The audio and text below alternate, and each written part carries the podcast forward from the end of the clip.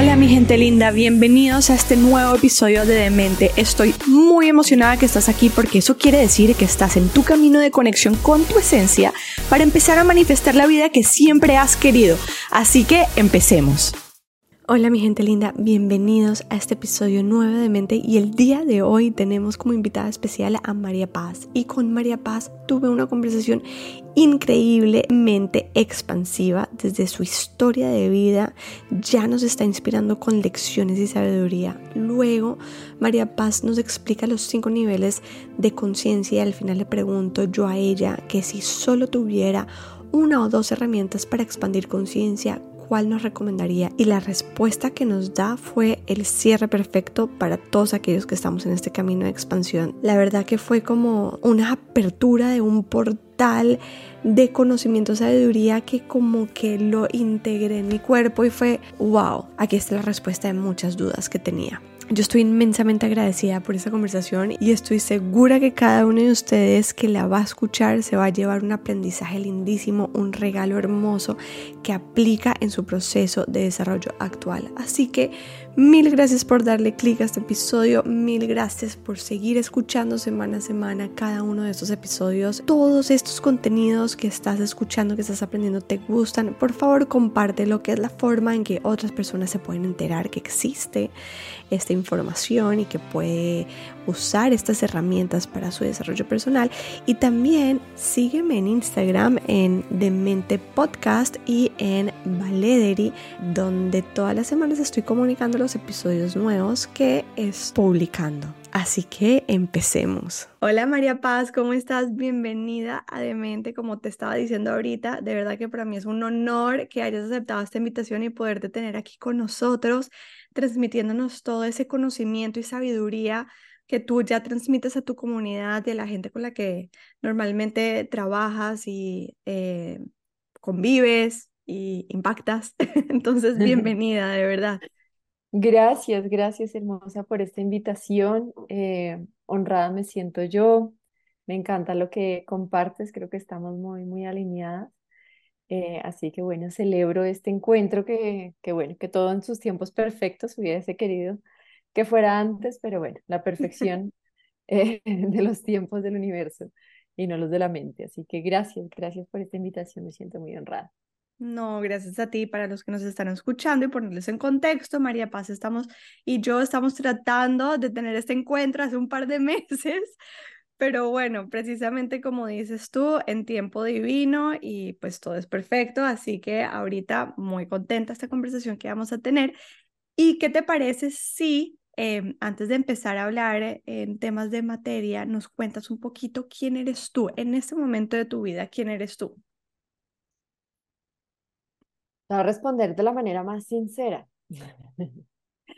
¿Quién soy? Este ser humano que se va recordando ser el ser divino, ¿no? Eh, que transita la conciencia con esa delicia de irme recordando y encontrando en el día a día, eh, recordando esa divinidad que somos todos y, y eso lo hace maravilloso. Entonces, a veces definirme eh, creo que, aunque claro, el, ego vuelve y se identifica con alguna manera, forma, título, eh, pretendo desidentificarme permanentemente de cualquier cosa que me vaya limitando. Entonces, digamos que en el nivel uno de conciencia y en este plano, eh, María Paz es, digamos que esa persona que mm, le apasiona la conciencia, eh, y por tanto le encanta compartir todos sus descubrimientos, hallazgos, experiencias con las otras personas, con el deseo de compartir esa expansión de conciencia que digamos que cada día me trae más disfrute, más armonía, más dicha, más gozo, más abundancia. Eh, entonces, pues digamos que eso es un poquito de, del quién soy en este momento. Me encanta, me encanta. La verdad es que te puedo decir que de todas las preguntas que te voy a hacer, creo que esta es la más difícil, o al menos a mí me parece que cuando me preguntan quién soy yo, Se me hace súper difícil responder esa pregunta precisamente por la explicación eh, que nos estás dando. Eh, y pues que así al final podemos ser muchas identidades, ¿no? Pero me encanta la respuesta. Sí, infinitas. Eso es, eso es lo divertido también de este plano, ¿no? Puedes jugar a lo que quieras. Al final es que no te la creas. Sí, y al final tomamos miles de roles también en un mismo día.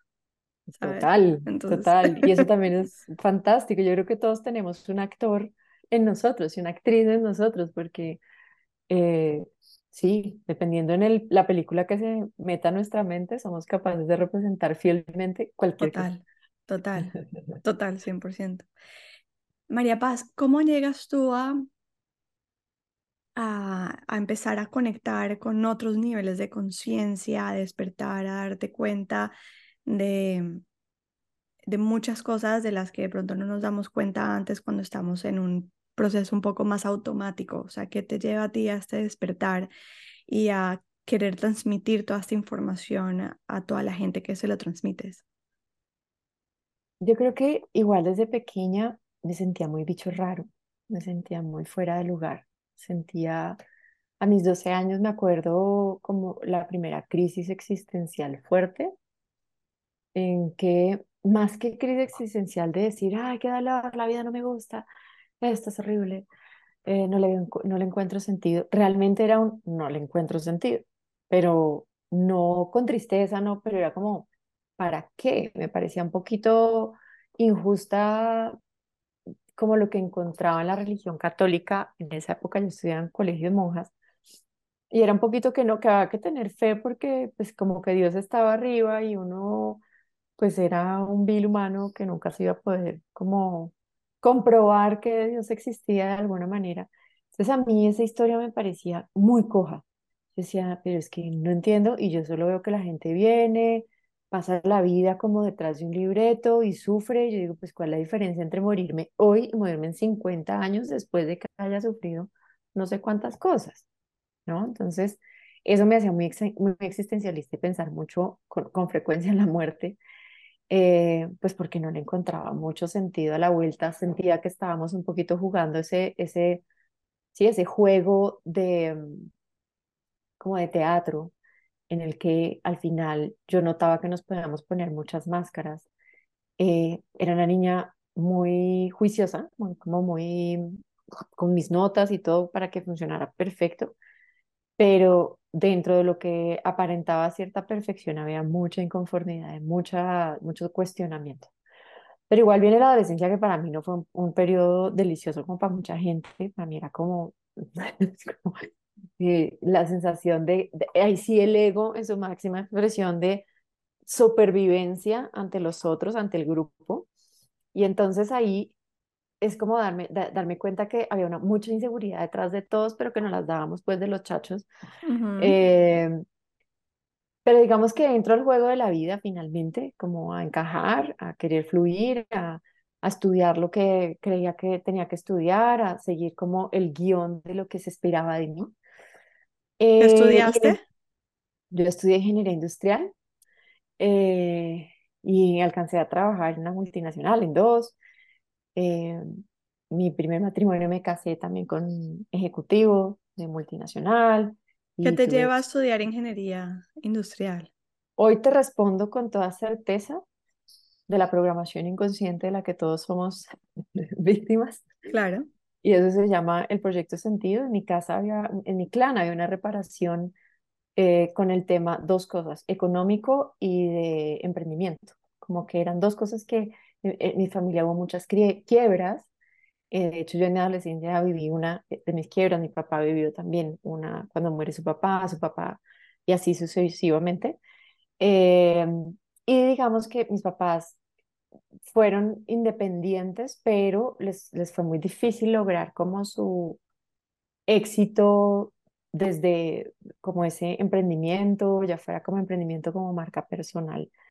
Entonces creo que era un poco esa reparación lo que me lleva a ese lugar. En ese momento además tomo la decisión después de esta mm, quiebra y que fue como hacia mis 15 años, ella tenía 17, y era, si, a mí, si yo me hubiera dado el permiso de decir que quería estudiar, hubiera estudiado tal vez filosofía, porque al final lo que más me apasionaba eh, estudiar en el colegio y lo que me sigue apasionando es el ser de todas sus formas, ¿no? Todo eh, el entender eh, nuestra existencia. Entonces, pero si yo hubiera dicho eso en mi casa, dicen, no, ahora sí de la quiebra no salimos nunca. claro. Digamos que un filósofo en este tiempo era como será profesor de filosofía en algún colegio, porque ¿qué más? ¿No? Entonces, digamos, bajo esa mente racional y más de nivel uno de conciencia, como yo le llamo, pues se toman esas decisiones un poco en automático. Igual me fue muy bien, igual agradezco mi carrera y entiendo por qué lo estudié hoy en día. Hace que tenga una mente supremamente estructurada y eso me sirve para conectar con mucha gente y mm, como desestructurar eh, cosas para volverlas más sencillas de eh, entender desde la conciencia. Entonces, hoy en día, pues igual agradezco y entiendo que todo es perfecto. Pero pues digamos que esa fue la razón que motiva ese momento. Eh, y me caso y tengo mi primer hijo. Eh, y obviamente ahí viene otra vez el, no viniste acá para meterte en la ruedita del hámster y seguir el guion como, como nos lo han puesto. Eh, y lo que fue como el gong así mi cabeza de despierta fue el diagnóstico de autismo de mi primer hijo. Eh, gracias a, a, ese diagnóstico, pues que para mí fue una bendición en la vida, porque eh, había algo en mí que, que se negaba a decir, eso no es normal, o sea, no está bien, mi hijo venía perfecto, algo pasó en medio de todo esto. Me llevó a investigar y ahí me, me salvó lo nerd que siempre fui y he sido y soy. Eh, me salvó porque empecé a investigar y a entender muchas cosas, a hacer cambios y me di cuenta que al final sí somos co-creadores de milagros. El, año de tratamiento, menos del año, le, le quitan el diagnóstico completamente. Un niño perfectamente sano, eh, que ya hoy en día es estudiante de, universidad.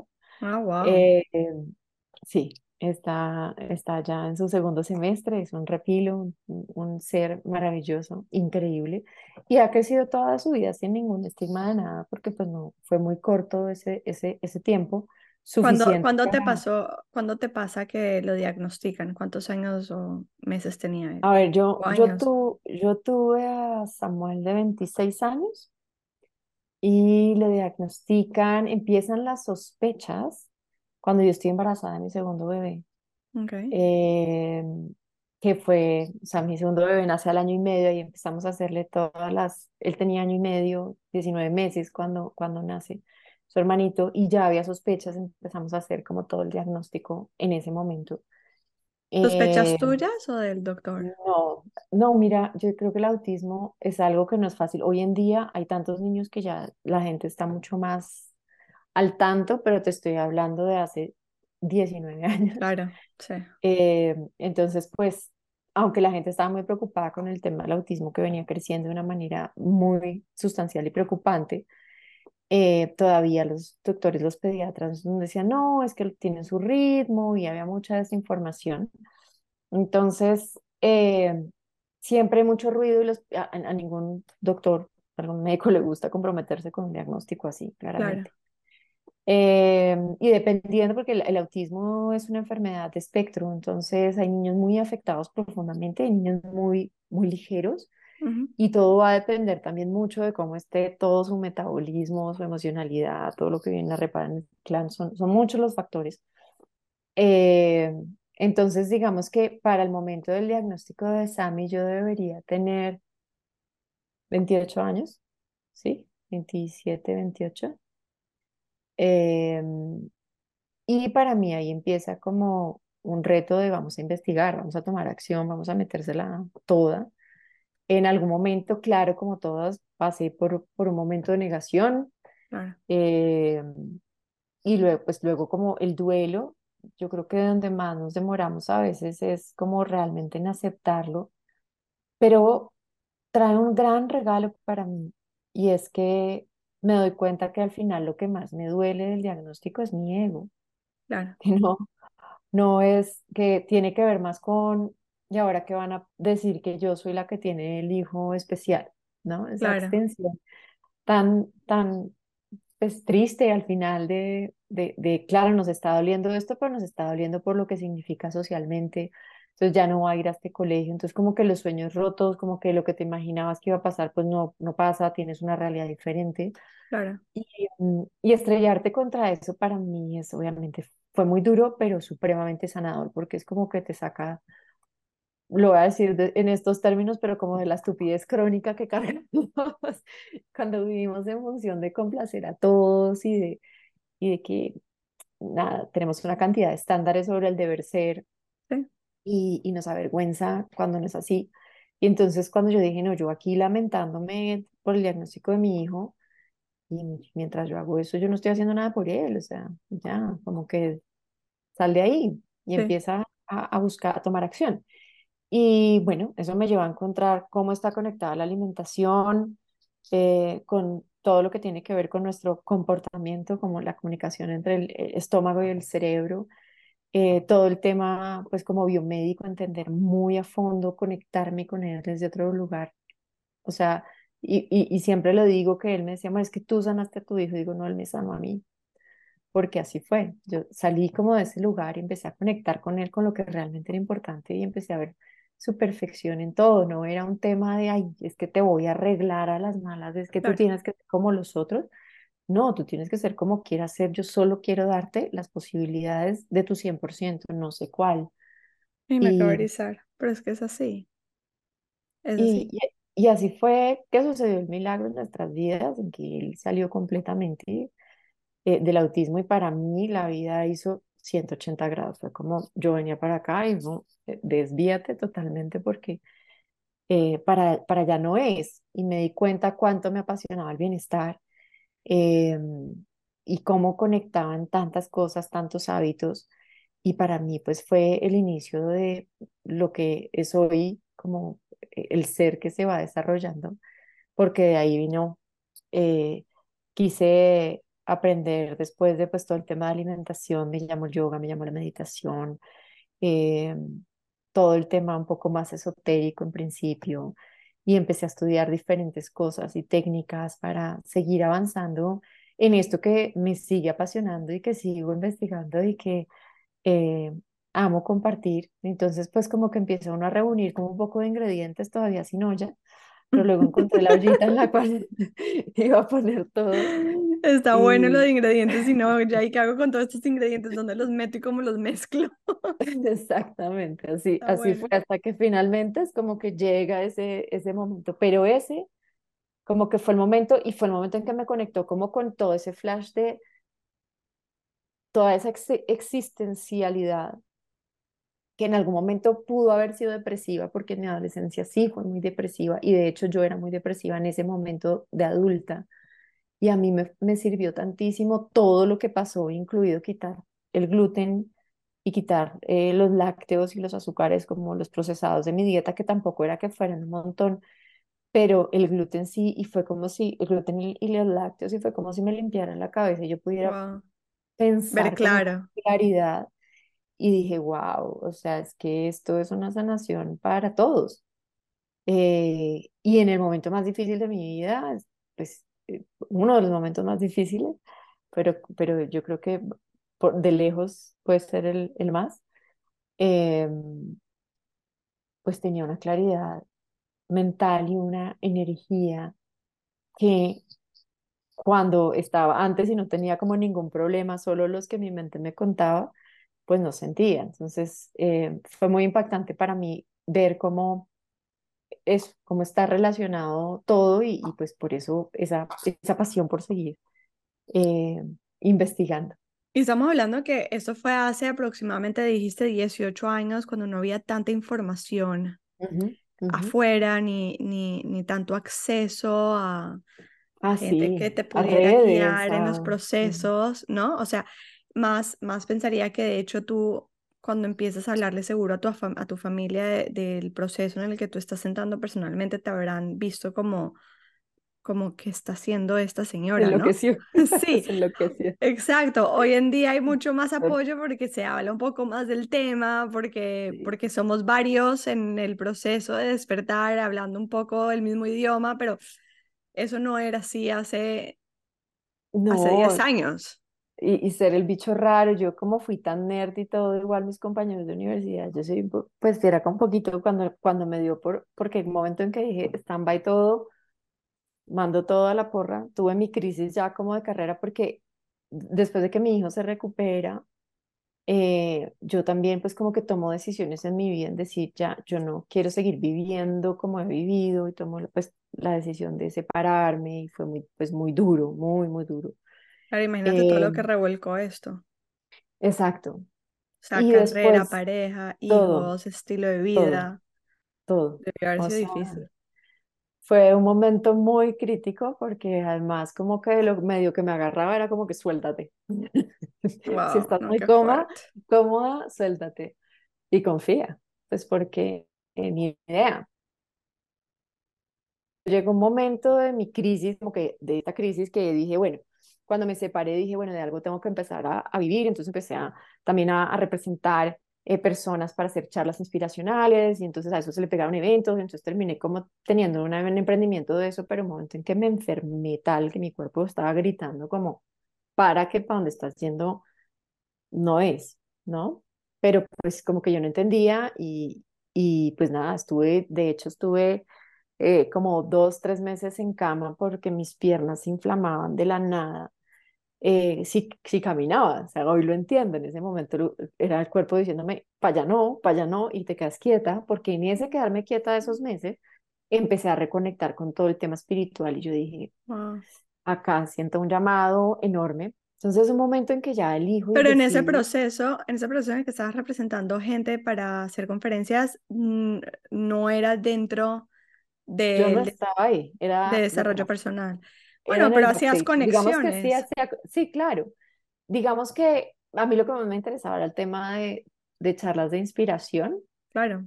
Eh, pues porque obviamente eso me, me, me, inspiraba a mí también. Pero en algún punto se torna más hacia los eventos y yo me sentí, recuerdo después de, de un evento que hicimos con una empresa grande, que eran tres días de fiesta de un de este, eh, ¿cómo se llama? cuando hacen las convenciones de ventas, era una convención de ventas. Sí, como un seminario de, gente. Pero eso realmente es un pretexto para que la gente parrandee un montón. Claro. Baile, tome, ¿no? Es como un momento también de distensión para el equipo. Pero entonces nos dijeron, organícenos todo, tráiganos sí a los speakers, pero organícenos todo. Y yo en las fiestas, y yo veía como la gente nada, pues tomaba y la embarraba y, y yo llegué de esa, de esa convención, llegué enferma porque dije, yo no quiero trabajar en que la gente esté borracha y emparrantada.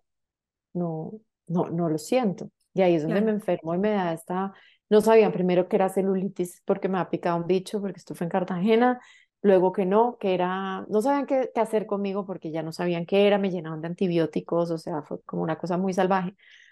Y ahí empecé yo también una dieta de desintoxicación vegana, entonces empecé a estudiar también como toda esa parte, estuve vegana un poco de tiempo, eh, vegetariana otro, entonces como que empecé a entender eh, muchas cosas, seguía informándome, pero un momento en que dije, yo ya yo no puedo seguir transitando, no quiero seguir trabajando en esto.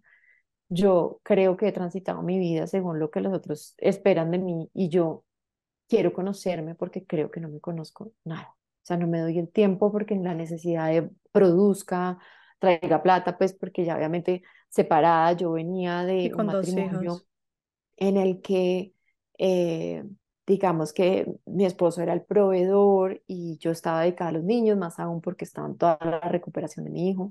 Y cuando nos separamos, éramos recién, eh, eso fue además pasó en Houston, estuvimos expatriados allá, tuve la posibilidad de conectar allá con muchas cosas en Estados Unidos, me ayudó mucho haber estado allá, no hay coincidencia. Eh, pero digamos que volviendo a Colombia, yo no tenía, no, no tenía una carrera desarrollada, yo estaba siendo mamá y me tocaba como empezar de cero. Eh, y entonces, pues como que en esa angustia, siendo un papá súper presente, pero pues yo también tenía que resolver mis finanzas.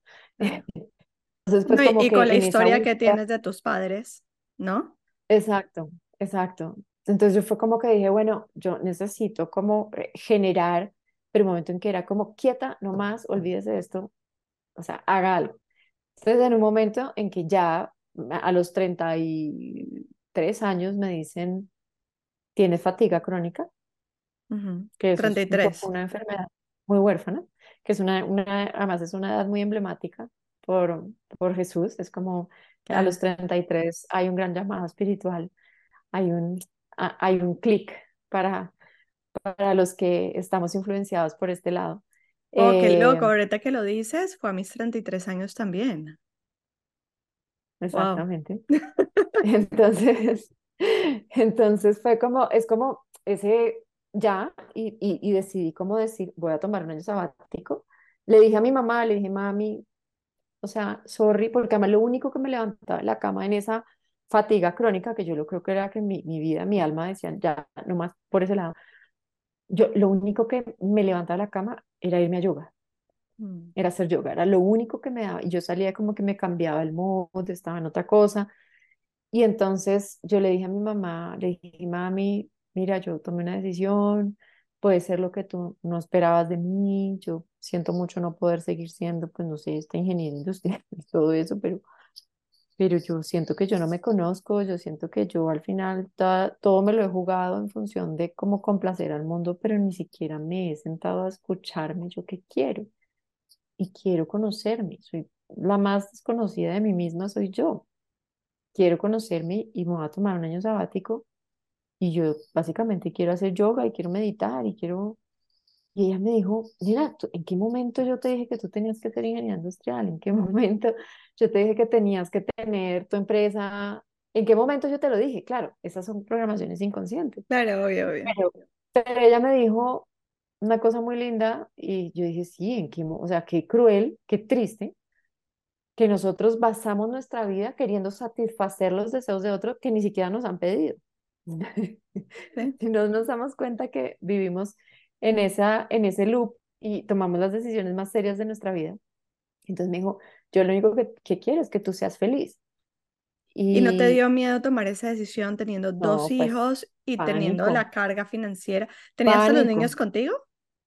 Sí, lo que pasa es que yo los compartía con, con mi ex esposo, pues con el papá, pero además el papá siempre fue súper presente, él pagaba todo, entonces yo tenía ese, ese alivio. Sin embargo, sí salí de, de, de, bienes para poderme tomar ese, ese año sabático y, y en ese año estudié yoga, estudié Kabbalah, estudié meditación, eh, me certifiqué en, en sanación reconectiva y reconexión, eh, me certifiqué, sí, como profesora de yoga, o sea, todo lo que me llamaba, iba voy, voy a esto, aquello. Eh, además estábamos en un momento de un despertar bien bonito porque, porque venía el 2002. Mm. Y en ese momento pues estaba todo este ruido alrededor, pero también toda esta información alrededor. Era fantástica.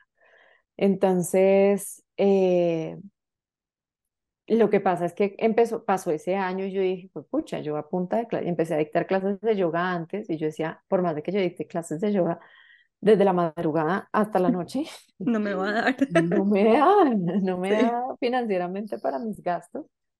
Em, pero igual siempre mis guías me dijeron, esto es una parte, no es todo. O sea, era como que mi mente era la que quería. Bueno, entonces ahora soy profesora de yoga. Ah, no, entonces ahora hago sanación reconectiva, reconexión. Ahora soy profesora de la reconexión. Ahora soy, era como que me quería pegar de algo. A una identidad. El ego, sí, a una identidad, a algo y entonces ya soy eso y ya, sobre todo que todavía estaba en mis treintas, que es como esa necesidad todavía de, aunque fuera rara, aunque fuera hippie, aunque todo pues como de una necesidad de éxito, eh, de, de, un poco también el ego espiritual nos centra en demostrar a los, a los demás que por, por nuestro lado también se puede entonces también, obviamente, había un poquito de todo eso, pero digamos que los tiempos de mi mente seguían agitados, pero los tiempos fueron perfectos en todos los sentidos. Entonces, eh, a partir de eso, pues ya fue como que sí tomé mucho más seriamente todo. Trabajé en un centro espiritual donde tenía muchísima información, donde conocía muchísima gente, muchísimas técnicas, eh, muy lindo Entonces, digamos que eh, gracias a eso y a todas esas crisis de carrera y dejar un poco de cosas de lado, eh, la necesidad de, de mi mente cuando me gradué como ingeniera industrial, de decir yo voy a ser la CEO de una multinacional, yo elijo ser libre y feliz, como sea. No, no me importa quién represento, sino estar presente en la vida, dándome cuenta de la magia que es estar aquí. Increíble. Oh, me encanta tu historia. Mil gracias por compartírmela. Em, porque además que en el camino das muchos aprendizajes y, y pues muchas enseñanzas y es como las enseñanzas que tú tuviste en tu proceso de aprender a ir soltando y cada vez que te ibas aferrando te decían, ah, ah suelta más y te tocaba seguir soltando y hasta que no terminas de soltar, pues, pues te lo van a seguir enseñando, ¿no? Sí, total, sí, si uno, si uno, se, uno rechaza algo que su alma vino a aprender, se lo van a poner y se lo van a complicar hasta que se dé cuenta. Sí, después vinieron otro soltar, cuando ya estaba como más enfocada, aparece el amor de mi vida. Y, y entonces viene otra parte, la segunda tanda de hijos, ah. eh, porque pues en, total son cuatro. Eh, y entonces pues para mí cada hijo es un maestro, es un aprendizaje. Eh, entonces yo creo que ahí tengo maestría, doctorado. Sí, no, total, 100%. Para mí los hijos son eh, tremendos maestros. Tremendos maestros. Y son un, un, gozo y un disfrute. Entonces, pues digamos que, eh, que sí, eso es lo, lo, lo, lindo de la vida. Cuando uno siente que ha tocado techo, es que tú le abren, le abren otra vez el techo y te muestran lo infinito que es. Es como, bueno, vamos. Listo, gracias. Ok, sigamos. ¿Cómo reparas los programas, em, o sea, los programas inconscientes que mencionas de, de, de esos procesos de quiebra de tu familia, ¿no? Porque lo mencionas al principio de la historia, en la mitad de la historia, tú no dices me quebré, pero estás en una situación en la que no estabas cómoda financieramente, pues porque eh, estás en tu proceso. y, la, y la escasez, creo que todos venimos a experimentarlos en, este plano. La escasez es, es, parte del aprendizaje este plano para todos, de una forma o la otra. Así tengas todo el dinero del mundo, hay mucha gente que sigue vibrando en escasez. Claro. Sí, y hay escasez también de tiempo, y hay escasez de amor, y hay escasez, es una frecuencia completa. Para mí este proceso ha sido un proceso bellísimo porque ha sido, para mí todos los procesos son como, yo digo que mucha gente dice que son las capas de una cebolla, yo digo que es más como una alcachofa, porque uno al principio como que le quita las hojas gruesas y se siente liviana y dice, Ay, ya florecí, pero luego es pelito a pelito, esos pelitos chiquititos. Eh, y están las espinitas. exacto. Después como que cada vez se vuelve más sutil el proceso. Entonces para mí ha sido eso. Para mí digamos que lo primero siempre va a ser darte cuenta cuál es el patrón, ¿sí? Que estás tú repitiendo en tu historia. Cuando identificamos los patrones en nuestro transgeneracional, digamos, desde la bio estudiamos tres zonas de la mente. Es el transgeneracional, el, como la vida intrauterina de los nueve meses antes de la concepción hasta los tres años, que se le llama el proyecto de sentido, y y luego la vida actual de los tres años a tu momento. Entonces, cuando uno se estudia a uno mismo, pues empieza a ver, ¿sí? ¿Qué hay en mi vida? ¿Qué, qué estaba pasando en la panza? ¿Cómo me programaron ahí inconscientemente? Y cómo yo miro mi transgeneracional para darme cuenta de esos patrones que se han vuelto creencias, ¿no? Entonces, para mí es primero darnos cuenta, identificarlo identificar cómo nos afectan la vida, porque así es la manera en que yo lo he sanado y en que yo acompaño a otras personas. Em, y se hace un acto simbólico, un acto simbólico de entrega, en el que entiendes que estás entregando a quién se lo entregas de tu clan, diciendo, esto ya no más, mm. pero también tienes que elegir qué va, con qué vas a reemplazar ese patrón. ¿sí? Y también tienes que elegir cómo vas a cuáles son tus acciones para transitar ese nuevo patrón. ¿Por qué? Porque la idea es que a nivel de cerebro como que deshabilitamos unas redes neuronales y creamos nuevas redes neuronales, pero si no necesitamos, vamos a volver al patrón. Claro. ¿sí? Entonces muchas veces la gente se queda, sí, la meditación, me liberé, pero al día siguiente estoy haciendo lo mismo, estoy gastando igual. Estoy... Claro. Y es porque tenemos que entender cómo, de dónde viene todo ese proceso de escasez, ¿no? Cuando también encontramos como los pelitos, que son esas creencias, ¿sí? Y a veces son creencias que están supremamente metidas por allá al fondo. Para mí una de las más valiosas y que ha sido un pelito posterior, porque esto ha sido un proceso, eh, fue encontrar que mi escasez también estaba muy generada por un machismo que yo tenía en mi mente, porque así como en mi primer matrimonio el proveedor era el papá, cuando yo empecé la relación con mi esposo, que éramos novios, como aportábamos 50-50, pero cuando tenemos a nuestra hija, yo es como que no, pues no quiero volver a trabajar porque yo soy muy mamá. Claro. Yo quería estar ahí en el proceso y él estuvo de acuerdo, entonces vuelvo a la situación de bellamente de, de, eh, de, que el proveedor es el hombre y mujer en casa, teniendo los hijitos, todo. Entonces, me doy cuenta que cuando yo quiero salir, a, o sea, como que empiezo a generar ideas y todo, pues volvían y no funcionaban, no generaban ingresos, el emprendimiento el 1, el 2, el 3, monté un salón de yoga, hice no sé qué, tal, pero no generaba, o sea, traía como puchitos a la casa y eso era lo que mi mamá también hacía. eh, pero al final me di cuenta que había una lealtad muy fuerte ahí a todas las mujeres del clan, en que de alguna manera, y es donde te digo que empieza a haber esa, esa parte muy, muy intrínseca, yo tengo ya en mi cabeza mi segundo libro, yo creo que este capítulo le va a poner Abundancia para Mantenidas. me encanta, me encanta el nombre, está muy interesante. Porque pasa que entonces tú dices, no, yo quiero tener plata y quiero generar, eso está en nuestro, en nuestro consciente, pero nuestro inconsciente tiene otra idea. En mi caso encontré que si yo tenía éxito, la creencia era que si yo tenía éxito, mi matrimonio se acababa. Mm. ¿Por qué? No era porque yo quisiera mi matrimonio, mi segundo matrimonio, que era un matrimonio que no estaba basado en las creencias patrones del primero, sino que ya había sanado una cantidad de cosas, entonces ha sido eh, una historia demasiado bella. Eh, gracias y por eso yo creo en la transformación, porque sí podemos co-crear algo diferente a pesar de toda esta historia, ¿no? Claro. Em, entonces, digamos que yo decía, no, si yo tengo dinero a mí, yo no me quiero separar de mi esposo, o sea, eso no es, eso no es, no, no, o sea, no es real eso que mi mente cree, que si yo tengo éxito, entonces me acaba el matrimonio, pues eh, me di cuenta que era una lealtad con las mujeres de mi clan, donde todas de una u otra forma se habían quedado casadas por dependencia económica. Claro. Eh, en, en, uno de los aspectos. Digamos que eso era muy evidente, la otra es pues todo el que dirán y pues ¿no? Sí, casados porque casados para siempre y yo me lo tengo que aguantar y esa cantidad de creencias también sobre el matrimonio. Sí, pero eso es más, es una creencia más eh, aceptada por la sociedad. Exacto. Después Es está muy- la muy otra que, exacto, y aceptada verbalmente, ¿sabes? Es como Sí. cuando salimos a la calle y decimos, es que tengo rabia, no vas a decir, es que estoy triste, ¿no? Ujú.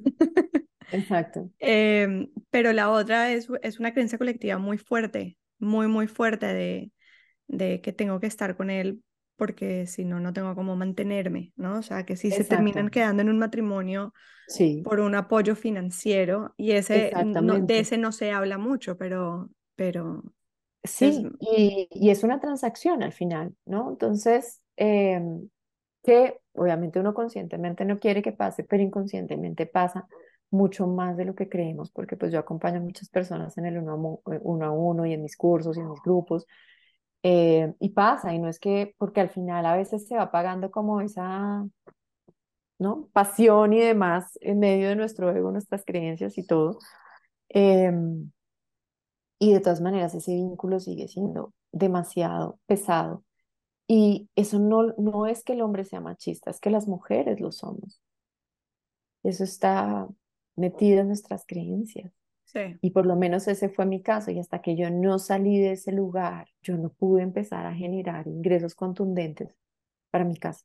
claro, Entonces, lo que estábamos hablando, claro que hay que hacer todas estas entregas, pero esto es, la expansión es permanente, es permanente. A veces hay cositas pequeñitas que siguen limitando nuestra abundancia, nuestra generación de riqueza, porque además nadie nos ha enseñado a manejar el dinero.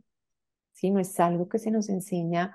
Las finanzas personales hoy en día también tienen la importancia que eh, se les está dando, pero es tan nuevo o más nuevo que el manejo de las emociones. O sea, es como que no nos han enseñado eso, ¿sí? Sí, es verdad. Entonces, em, yo sigo aprendiendo, yo soy eterna aprendiz y me encanta el tema del dinero porque creo que todos, es importante que co entre todos una sociedad en, mayor abundancia, en mayor... Eh, y eso va a depender de la, de la tarea de cada uno, no de lo que hagamos por los otros, porque hacemos por los otros cuando hacemos por nosotros en un cambio de frecuencia. Eh, y es más bien como haciendo esto, yo lo estoy haciendo con mis hijos y lo hago con mis hijos de, bueno, vamos a aprender todos de finanzas y de manejo del dinero y de, porque a veces entramos en unos loops, eso también pasó y eso fue una de las cosas que encontré en su momento que fue muy interesante. Y es que no importaba la cantidad de dinero que entrara a mi vida, me la iba a gastar. ¿Sí? Y lo encontré asociado a, digamos, traición en el clan tradiciona que algún familiar estafaba al otro y lo dejaba sin dinero, a un, mm. sobrino, a un hermano. Entonces la sensación era, si no pues te lo gastas, hoy, para que, no, me la quiten. no me la quite y sobre todo alguien de mi familia. Claro. Entonces cuando empiezas a darte cuenta que eres súper, te entra una plata y tú ya la tienes repartida en ocho partes. Sí, así es el hábito mental y no, y no ahorramos y empezamos a usar la tarjeta que te confiemos que el universo nos da. Hay una delgada línea en la que lo que está haciendo es un kamikaze, lo que está haciendo es como suicida en tus finanzas y realmente confiar en el universo, ¿no? Es como que sí, confía en que vas a tener el dinero para pagar tu tarjeta toda y no como que vas a tener, pero, pero eso es un proceso en nuestra cabeza, ¿sí? Sí, es, como, eh, es como la labor entre o sea, es como la labor entre hacer el trabajo en la 5D y en la 3D. En la 3D aprendes a cómo eh, administrar eh, el dinero que al final viene siendo energía en, en, en, esta dimensión. Y en la 5D haces el trabajo de entender cuáles son esos códigos inconscientes que están ahí generando esos procesos inconscientes en la 3D. O sea, que al final es como el trabajo de raíz y el trabajo de campo. Exacto. Y ese es un, exactamente como tú lo dices. Para mí, hablaba el otro día con un, con un chico que es fantástico, que enseña todo el tema de finanzas personales, em, que se llama Tian Rodríguez, y lo hablábamos, me decía, es, para mí es un 80-20. 80% mindset, 20% pues, la acción consecuente con ese mindset. Claro. ¿Sí? ¿Sí? Entonces, esa, eso pues es algo que, que, que creo que todos tenemos ese aprendizaje. Eh, bueno, todos tenemos muchos aprendizajes, pero, pero ese ha sido un aprendizaje muy lindo, que por eso me parece lindo compartir. Entonces, como hablábamos, ¿cómo lo vamos cambiando? Eh, encontrando las creencias, reprogramando. A mí me gusta mucho el tema de formaciones para reprogramar. La meditación siempre para mí va a ser la meditación y la respiración, para mí son las herramientas más poderosas. Eh, todo lo que vaya a nuestro inconsciente, que nos permita reprogramar, donde realmente debemos editar la información, ahí es donde nos conocemos, ahí. Eh, entonces es algo, es un proceso de autoobservación y de volver a elegir. Y decir, ah, esto me está incomodando, y si esto me está incomodando es porque aquí hay algo para sanar, ¿qué es lo que hay que sanar? Voy, sano, reparo, reprogramo, cambio mi acción y entonces... Y avanzo. Avanzo y tengo más armonía en la vida, ¿no? Es, es un poco, eh, muy resumido, la manera en que para mí es la forma de poder sanar esas programaciones. Eh, María Paz, tú hablas de los diferentes niveles de conciencia y es un tema, o sea, como tú lo conceptualizas, me llama muchísimo la atención. Me encantaría que, o sea, en una forma muy resumida, porque sé que es un tema súper extendido, eh, puedas como conceptualizar un poquito esos cinco niveles de conciencia de los que tú hablas, porque la verdad es que es interesantísimo cómo los estructuras. Los metes en unas cajitas muy interesantes. Ahí es donde tengo que viene mi mente ingeniera, porque pues la conciencia obviamente es, es, ¿no? es, es inmensa, infinita. Eh, pero creo que para facilitar nuestro entendimiento o entendimiento, procesamiento. exacto, procesamiento, de poder integrar esto que es tan grande, eh, a mí siempre me llamó la atención en el yoga cuando hablaban como de los niveles de conciencia, como esos cuatro niveles y hay varios autores, pero cuando yo hacía el análisis, para mí existen cinco más claramente diferenciables. Eh, y eh, pues por eso me, me gusta manejarlos como marco de referencia de dónde estamos, hacia dónde voy, qué quiero yo en la vida, porque para mí como entender ese mapa es como facilita el proceso, pero también es inspirador. ¿no? La idea no es, mucha gente se queda en la mente de víctima, que es el nivel uno de conciencia, que dice, no, yo estoy en, el, en, la inmunda. No, es decir, estoy aquí, pero puedo llegar allá. Todos los seres eh, humanos que estamos en esta aventura, podemos, tenemos la habilidad eh, de llegar allá. Entonces yo hablo de estos cinco niveles de conciencia, siendo el primero en que estamos completamente dormidos y el quinto donde estamos despiertos en unidad, en iluminación y en samadhi, ¿no? Entonces, el primer nivel de conciencia es donde nos sentimos separados de todo, que es pues donde todos nacemos prácticamente, excepto algunos maestros. Claro. pero creo que no alcanzan a ser el 1% de la población. Eh, pero nos sentimos separados del otro, las cosas me pasan a mí, eh, todo lo que pasa afuera no tiene que ver conmigo, eh, yo no tengo una injerencia sobre lo que pasa, sino pues yo soy la pobre víctima del mundo, ¿sí? Si me cae un rayo, si me terminan, si me echan del trabajo, si el profesor me regaña, es como que los otros están casi que en contra mío y la vida me pasa desde este ser chiquito, eh, no muy, no muy, más bien no muy poderoso, sino al contrario, muy desempoderado. Y esta, esa es nuestra mente de víctima que es el ego, esta identificación, yo estoy identificada con mi nombre, eh, mi carrera, mis posesiones, todo esto, ¿no? María Paz, hay algo, algo que me llama muchísimo la atención y, y, es, o sea, algo que me, me, me llega en este momento así como una duda, y es, en teoría los, los bebés cuando nacen, pues no, no, no están, entre comillas, contaminados con, con, Son siete años, son siete años en que acabamos de encarnar. Una conciencia. Exacto, y ahí es donde empieza el desarrollo más fuerte del ego. Claro, pero entre los cero y los tres años es cuando el bebé es más egocéntrico que nunca. Todo gira alrededor de él. O sea, por su naturaleza, un bebé antes de los tres años no entiende. Lo que pasa es que estás en supervivencia total. O sea, estás en modo supervivencia total, porque antes, realmente nosotros como especie, antes de los siete años, no somos viables solitos. Claro, claro. Entonces, ese egocentrismo viene de ese modo supervivencia full, pero si tú ves también los niños, tienen todavía muchos canales abiertos. Exacto, es lo que te iba a preguntar, porque por un lado están relativamente vírgenes, puros, ¿no?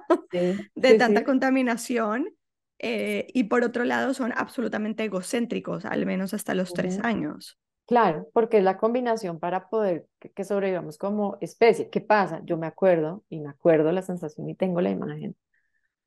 Recuerdo porque veo como mi piecito y veo que mi mamá sale de la habitación y yo me doy cuenta que estoy atrapada en el cuerpo es como, no puedo flotar.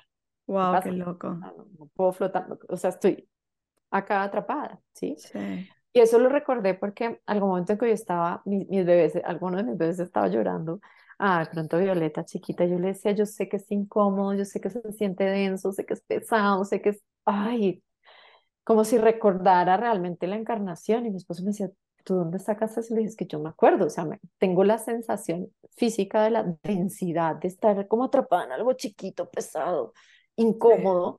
Y adaptarte a eh, esa densidad. Y adaptarte a esa densidad. Y al final, pues todo eso va pasando en ese primer septenio, en que tú, por eso estás aprendiendo a manejar tu cuerpo en esta torpeza, te estás dando cuenta que no puedes hablar todas las lenguas como las puedes hablar en otro estado.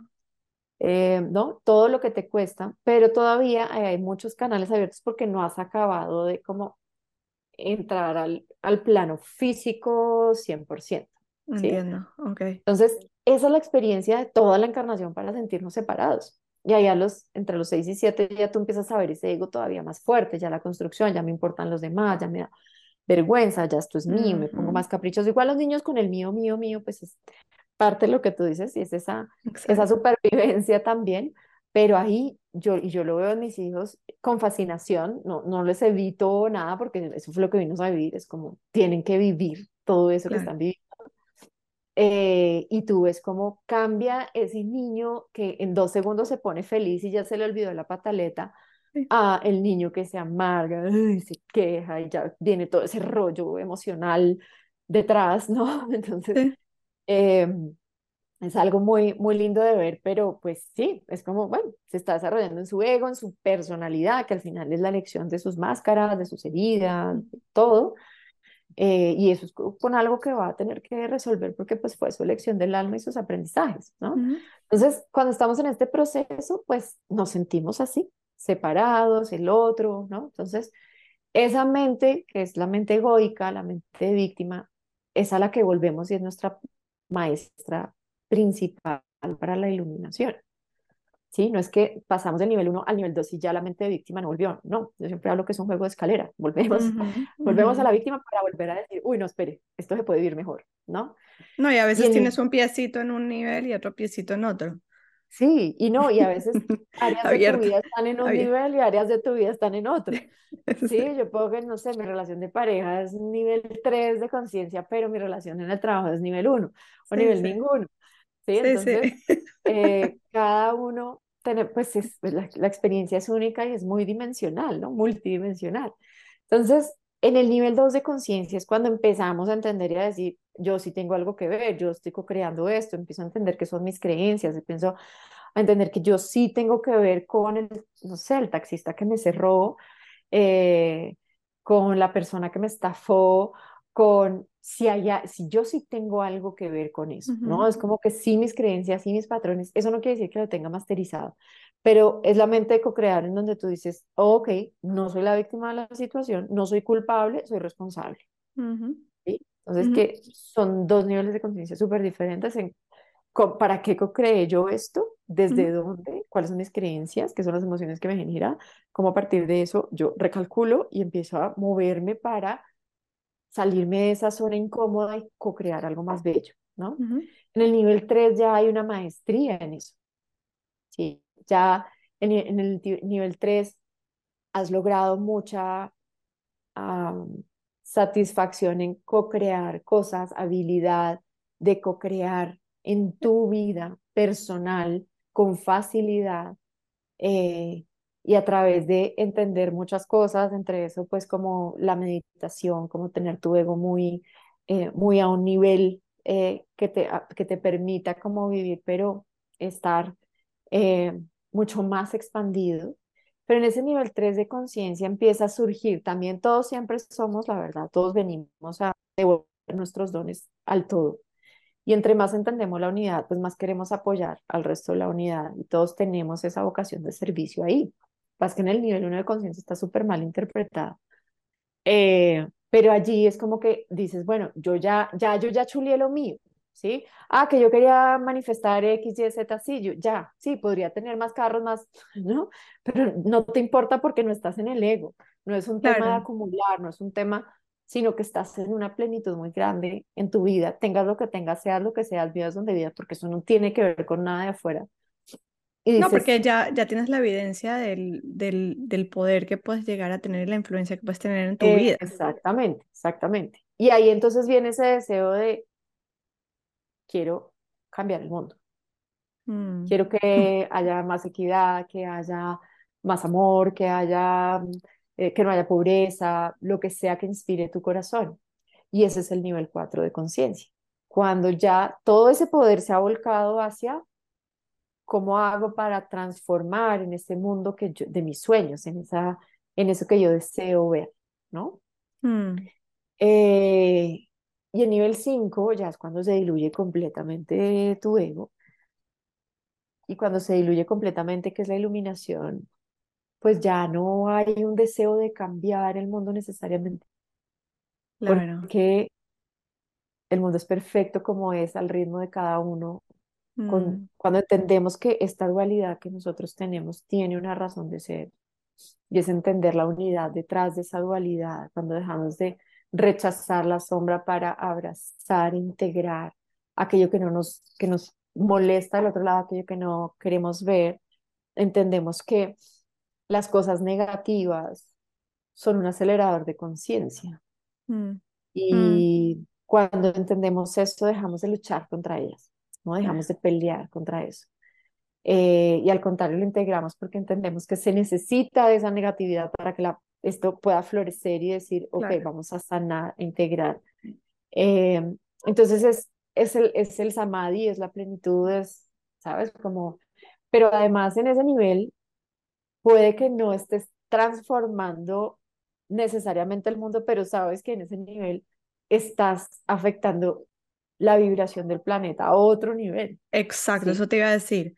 Exacto, estás Es, cambiando tu vibración y está impactando la vibración y de... la vibración de las personas que están iluminadas, lo que calculaba David Hawkins en un estudio que hizo como de, si fue David Hawkins, ahora, ahora me confundo, pero bueno, fue un estudio que hizo de 29 años en el que calcula que más o menos una persona iluminada, la frecuencia de una persona iluminada impacta a 70 millones de personas. Wow. Entonces, al final, pues se está haciendo un efecto eh, de masa crítica, ¿no? En que está sumando para que esa masa crítica se dé y haya una transformación colectiva a otro nivel de conciencia. No, Entonces, así muy rápidamente, los no, no, está súper, súper, súper, eh, súper bien resumido y concreto. Y mi pregunta es, ¿tú crees que, o sea, nu- nuestro propósito de evolución es siempre llegar a la iluminación? No, Y no todo el mundo no, tiene por qué llegar, llegar a la iluminación, no. correcto. Es No, más, porque además todos jugamos un papel, o sea, a mí me hace ilusión. Si llego o no, tampoco me trasnocha, claro, ¿sí? El punto es, todos jugamos el papel que necesitamos jugar para nosotros, para no solo para nuestro, el plan de nuestra alma, sino para el plan del alma del otro, de los demás, ¿sí? sí. Entonces, si alguien está en un nivel uno de conciencia o, o haciendo mucho daño, generando mucho dolor, ese es el papel que eligió su alma para ser un acelerador de conciencia también en su familia, en su clan, en lo que sea. Eso es parte de la historia. Entonces, no todo el mundo tiene la preferencia. Yo entiendo que mi alma en este tiempo viene a, a eso, digamos que tiene la preferencia en esta vida Claro. sobre el tema espiritual y por eso pues me fascina, me llama, me, ¿sí? Pero yo he tenido, digamos que experiencias de ir a otras vidas en las que fui asesino. Entonces, Ah, wow. era, era otra, otra Otro rol que elección, escogiste. Sí, otro rol que escogiste. otro rol, ¿sí? Porque al final más allá de este plano, todos somos uno y todos somos uno. eh, O sea, en el alma estamos todos muertos de la risa de lo que, qué divertido es jugar en este plano y experimentar una cosa y la otra. Entonces, eh, cuando entendemos que y honramos la lección que trae nuestra alma y, y la desarrollamos a plenitud, pues creo que es ahí ser como cuando el alma es nerd y dice, me fui a esto y lo logré, ¿sí? Sí, sí, literal. Pasé la materia. pasé la Hice lo que materia. tenía que hacer. sí, yo podría también jugar a, qué sé yo, ser, eh, no sé, me hubiera podido intentar seguramente ser, no sé, alguien del espectáculo, eh, alguna actriz o, o hubiera podido ser un futbolista, qué sé yo, ¿sí? Pero al final esta, esta es mi preferencia y por eso me apasionan y por eso me- a mí lo que me gusta de, de la conciencia es que al final vas como, es como que te dan pistas, como que hay un misterio en tu vida de, de qué vienes a, a, cómo vienes a florecer y te van dejando como pisticas y tú Eh, como Sherlock descifrando, pero ¿cuál es el indicador para mí en lo que se siente bien, en, en sincronía, que se siente en flujo, que se siente en como bendecido, en coherencia.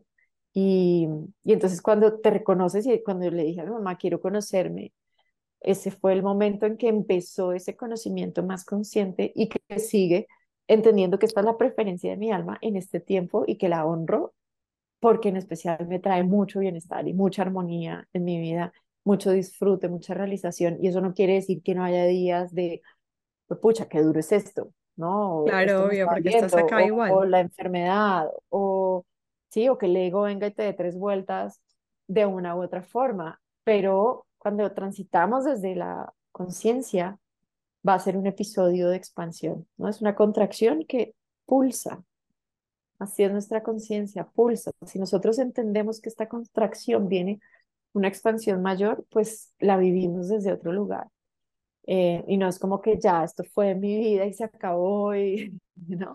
Sí, es como este ejemplo que a mí me gusta dar siempre cuando una mujer va a tener un bebé de forma natural, necesitas las, las contracciones para poder dilatar, o sea, las contracciones, que es lo que nosotros juzgamos desde el dolor, desde el sufrimiento, es lo que precisamente está dilatando el cuerpo para que haya un nacimiento, de lo contrario, no ocurre. O sea, me acuerdo cuando tuve mi, mi, primer hijo, yo estaba muy, tenía mucho miedo de estas contracciones, de sentir dolor, y cuando entendí el concepto con mi segundo hijo, cada vez que me llegaba una contracción, yo le agradecía tanto y estaba tan contenta de estar en esa, esa contracción que no la sufría.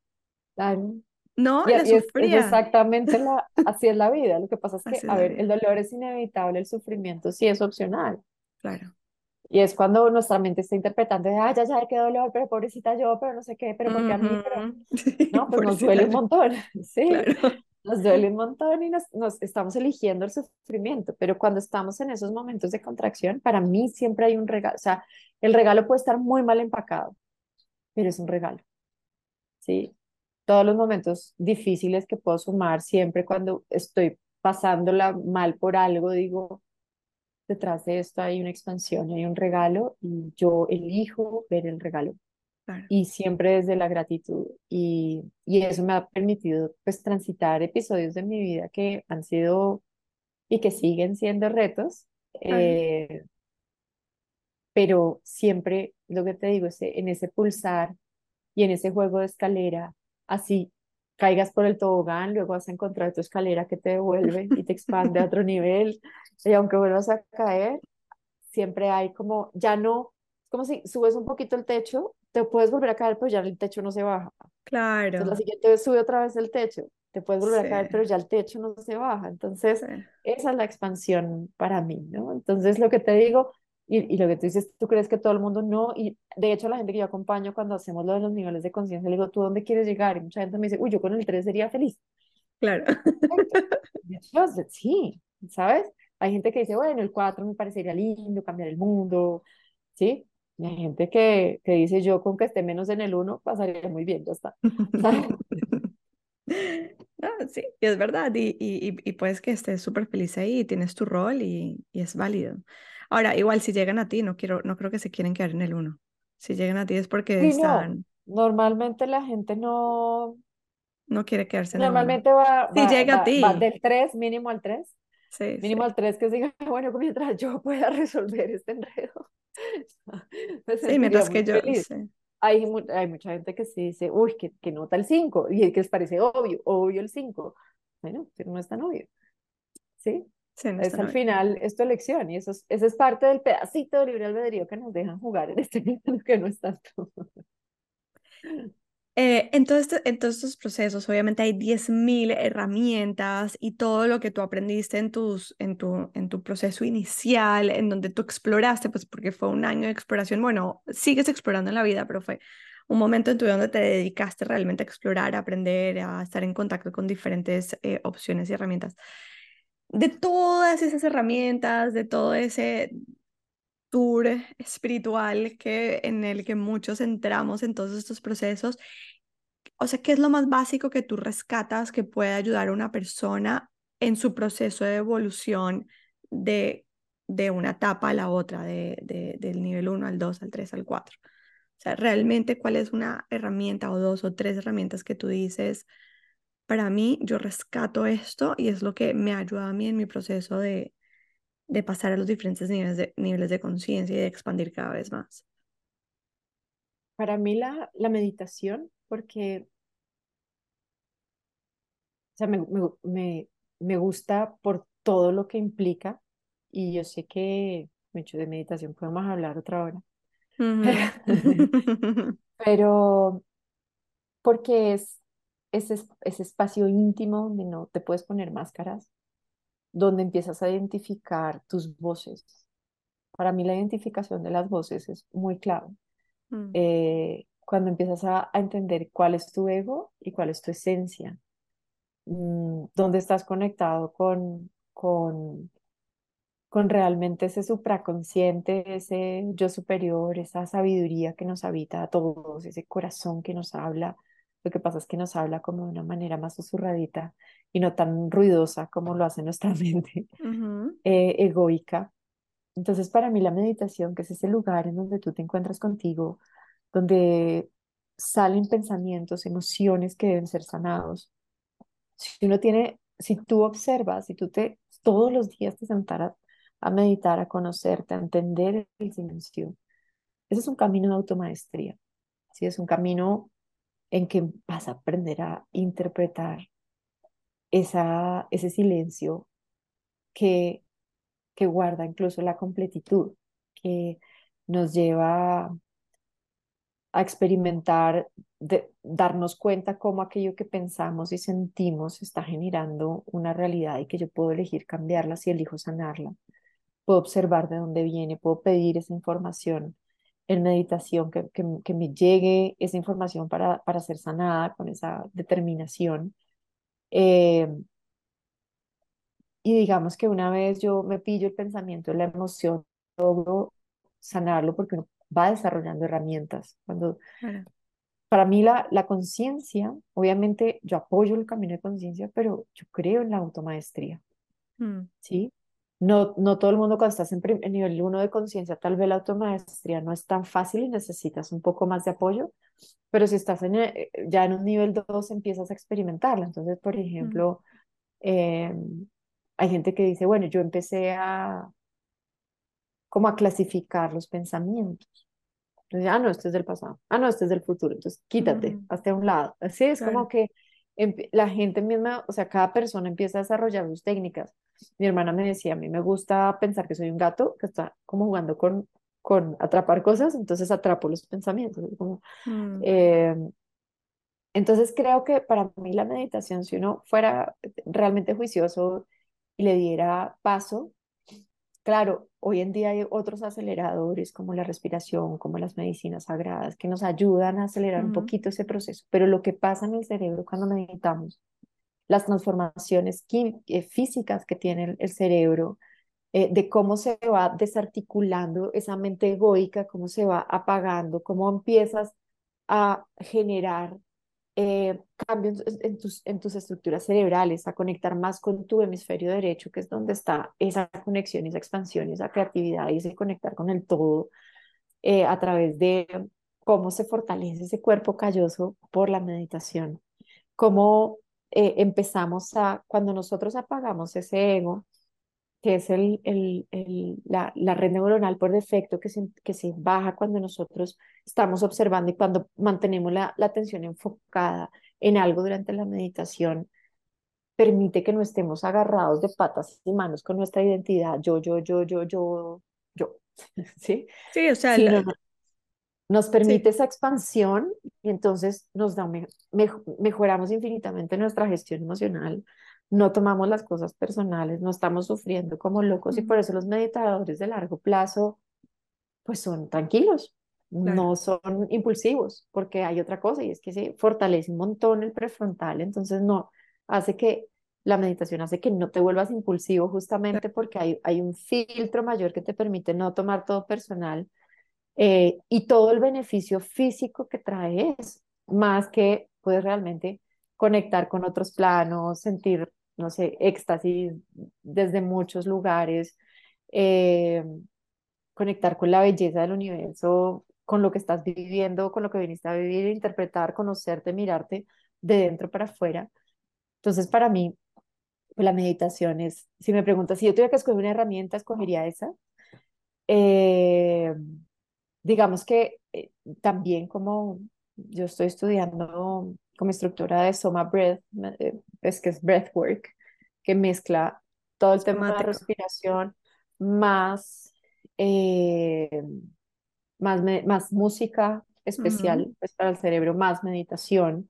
Ahí hay una reprogramación del inconsciente muy poderosa, muy bella, en especial por el manejo de una hipoxia controlada que lo que hace es simular, o sea, tu cuerpo le dices que te estás muriendo y entonces se logra una liberación natural de tu propio DMT, que es como estar en más o menos como una microdosis de psilocibina, porque es solo un pedacito, pero eso te conecta con el todo, porque apaga esa red neuronal por defecto, la hace más liviana y entonces ahí la reprogramación del inconsciente es a otro nivel.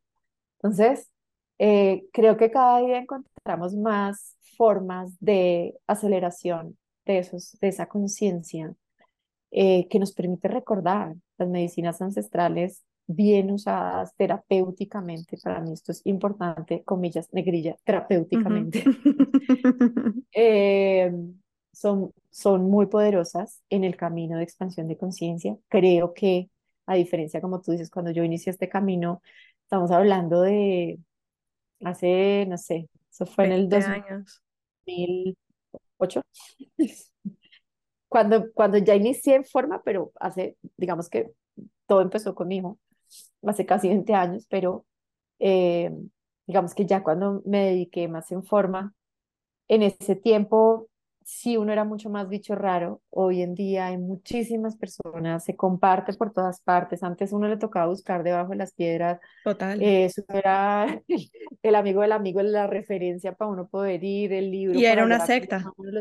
era una secta. Sí, total. Entonces, y pues ser admitido al principio uno, cuando es el nuevo, es como eh, uno muy desubicado y tampoco a mí de todas maneras como entrar en la onda, yo no quería darme pues tan hippie de, ay, llegó con el incienso acá, la loca, no, tampoco me identificaba con eso. Eh, al final como no tienes que ser, o sea, tú que ser, ser, con, con, ser compulsar, con lo que sientas que está bien, ya está. ¿No? Pero ahí la mente igual nos juega porque si hay un ego más peligroso que el ego normal, es el ego espiritual, total. total. Y eso es tremendo y esperas interesante, más chistosísimo.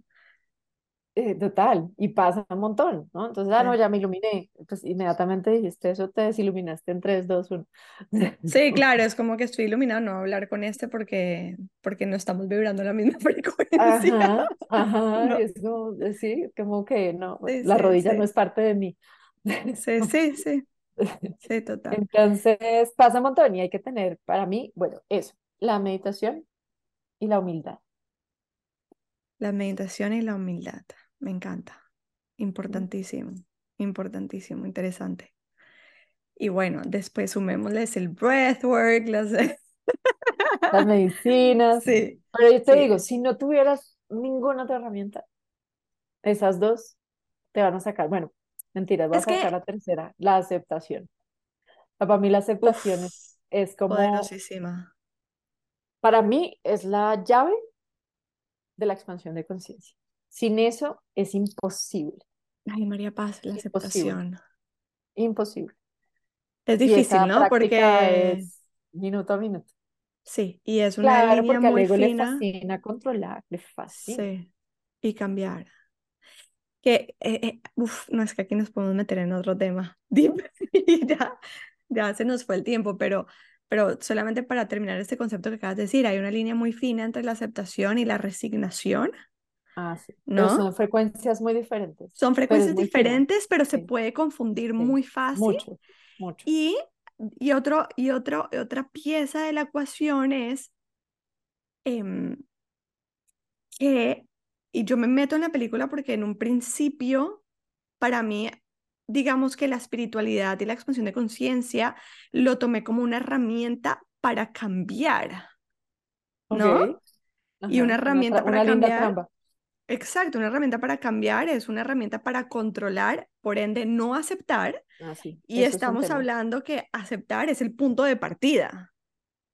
Lo que pasa es que, mira, mucha gente llega a la espiritualidad, como todos, yo creo que todos, yo también llegué ahí súper interesadamente.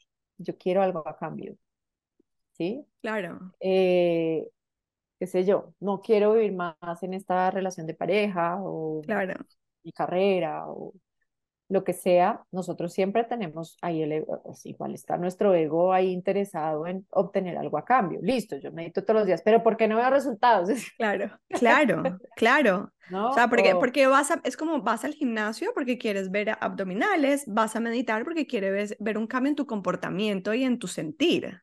Claro, pero mira que incluso depende del nivel de conciencia. Yo al gimnasio voy porque quiero resultados en el nivel 1, pero en otros voy por el disfrute del cuerpo y de sentirme saludable. De acuerdo, de acuerdo, de acuerdo. Es, como que al, final va a depender del nivel de conciencia. O entra, mucha gente entra a meditar por moda, o decir que medita. Sí, igual que la ida al gimnasio, lo mismo. Exactamente. es exactamente lo mismo.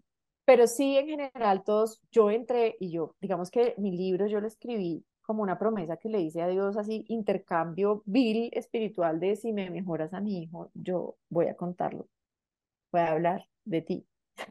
voy a decir que, que sí, y obviamente mi libro lo escribí como respuesta a esa promesa que hice, pero pues se demoró mucho tiempo en llegar porque obviamente no tenía la información completa que tenía que compartir en ese primer libro mío. Entonces, eh, sí llegamos todos un poco con esa necesidad, como con resolver algo, eh, pero en el tránsito es donde nos damos cuenta, y eso pasa mucho con la manifestación, porque pues yo también pasé por todos los cursos y claro, con, tratando de resolver la escasez, entonces yo meditaba y me veía abundante y millonaria, entonces esperaba que yo fuera a abrir la nevera y me salieran piedrólares. Eh, entonces, pues no estaba entendiendo nada. ¿No? Eh, y entonces hay una gran frustración en que dices como, pero yo he hecho, no sé, mis afirmaciones, no sé qué, y no me llega plata, no me llegan oportunidades, no me llegan no sé qué, pero pues yo estoy vibrando en ese lugar y es como que, y yo siempre lo digo, miren, la manifestación, porque a mí las cosas se me han dado, pero cómo y cuándo el universo dice que es mejor. Claro. Y esa es la aceptación, es decir, yo me sintonizo con lo con sentirme merecedora de lo más bonito. Pero esto está pasando ya, no es, ah, bueno, universo, cuando tú me saques de deudas, yo voy a ser feliz y me voy a sentir abundante. Si yo no me siento abundante ya, no hay forma de que eso llegue a pasar. Y la manera de sentirme abundante ya es no solo la gratitud, sino esa aceptación de, de lo que hay, porque nos encanta ver el hueco y no ver todo lo que hay, como en conciencia expandida. Y entiendo que si no fue por este lado, es el mejor regalo porque el universo, si yo no me atravieso con mi ego a decir, mira, yo quiero que esto sea así, así, así, así. Hay quienes enseñan las afirmaciones con fecha. Mm. Entonces, digo, ay, sí, como que, o las afirmaciones con fecha. Entonces, eh, tres libros de deuda para el primero de septiembre. Entonces me toca cambiar a la siguiente fecha porque no fue para el primero de septiembre. Ah, bueno, entonces para el primero de octubre, llega el primero de octubre y no ha pasado. Entonces, estoy vibrando, controlando el universo cuando nosotros no nos atravesamos, tiene mejores opciones que nosotros, porque mi, pues el ego no nos permite ver infinitas posibilidades y lo que hacemos es que si nos empeñamos en algo le damos más probabilidad a unas posibilidades que están creadas desde la frecuencia en que estamos, en la que fue creado el problema que queremos resolver. Entonces no va a pasar. que deberían de cambiarle el nombre a cursos, de cursos de manifestación a cursos de aceptación, no joda. Porque, no, es verdad, porque al final... la tarea de sintonizarte y de sentirte ya feliz y agradecido y abundante y todo lo demás te va a seguir llegando. Sí, no es qué es lo que quieres cambiar en tu vida, sino cómo puedes ver la belleza de lo que tienes en este instante, ¿no? Y, y o sea, te lo digo porque, porque así como muchos empezamos a ir al gimnasio en un principio para ver cambios en nuestro cuerpo o por moda o whatever the reasons, la razón que sea, Igual pasa en, en ahorita en, en, todo este tema de espiritualidad. La verdad es que sí, ves cada vez más gente eh, conectando con estos procesos porque se dan cuenta que de pronto los otros procesos que nos enseñaron no son, no, no te van a llevar a donde realmente tú quieres ir, ¿no? Pero entonces es lo mismo, o sea, lo estás conectando para crear un cambio y ese, esa intención crea más vacío y mucha más desconexión. Entonces, es lo que dijiste, el punto de partida es la aceptación y, mm, y además que todos en su mayoría muchos entran, bueno, los que no entran por temas de sanar y reparar, entran por temas de manifestación, eh, entran esos a querer manifestar. Eh, sí, a, a, cambiar, a cambiar tu realidad. A cambiar. sí, es, sí es transformable, claramente, pero no bajo tus condiciones. Y, y, que no es transformable hasta que no, hace, eh, hasta que no aprendas aceptación. Es que, es que claro. es una palabra grave. Es que lo que tú dices, meditación y aceptación. Total. Y, y, y, de ahí viene la necesidad de la humildad. Claro. Porque somos muy arrogantes cuando decimos, para tal fecha quiero esto. ¿Sí? Entonces, ahí, e, entre, entre la arrogancia y la no aceptación, estamos en el ego y ese es nuestro hemisferio izquierdo, que es absolutamente pues, masculino y lineal, y desde allí, pues no se da. Mientras que si tú entiendes de si conectas como con la magia y la aceptación, eso estás en tu hemisferio derecho, que es donde, pues digamos, hay mucho más de esa energía femenina que necesitamos para elevar nuestro nivel de conciencia. Era lo que hablábamos un poco como con el 80-20, ¿verdad? Yo necesito eh, todo un mindset, ¿verdad? Como toda esa, ese, ese, ese cambio de creencias, pero hay un pedacito, una fracción de eso que necesitas en que sí hay que traerlo a este plano y a tomar acción, pero eso debe ser coherente con lo, otro. Sí, de acuerdo. ¿Sí? Digamos que ese, eh, eh, ese hemisferio de estar al servicio del otro, casi, eh, para, para volvernos concretos y poder hacer cosas, para poderme levantar y meditar todos los días, con una celebración, un encuentro conmigo, ¿sí? No como con la obligación, es que si no medito no me va a dar. Claro el carro que quiero. Eh, claro, exacto, no voy a cambiar, no voy a transformar, no voy a crear. Sí, pero es como, hey, si tú ves para mí, después de darle muchas vueltas y vas al propósito, y sí, yo hay muchas cosas que quisiera chulear antes de dejar este plano, pero si yo me muero y me muero feliz porque he podido vivir y, y, y entre, digo, sí, yo quiero, claro, hay cosas que quiero hacer y mi realización y todo eso, pero entre, siento yo que mi conciencia más se expande más presente estoy y menos mm. deseo acumular o cosas mucho más, no, porque es que ya en la presencia hay un gozo y una completitud enorme, pero mm. eso se logra sanando esa mente que está todo el tiempo patado futuro, eh, proyección, no sé qué, eh, encajar aquí y allá, resolver, sino... Dar y ser. que dicha estar aquí ahora, yo me levanto y es como una sensación de gratitud, de qué delicia otro día. En esta qué rico. Que he creado, que he creado, porque por muchos años me levantaba y decía, qué mierda. Estoy haciendo acá en donde estoy. Sí, ¿esto para qué? ¿Cómo es que es la vuelta? Y ay, ahora otra vez y este se levanta de mal genio, entonces todo el mundo, como un grinch interior que nos posee a decir yo elijo, porque a mí no es que no me posea y a veces me levanto y yo digo, uy, qué horror. Gracias, universo, ya.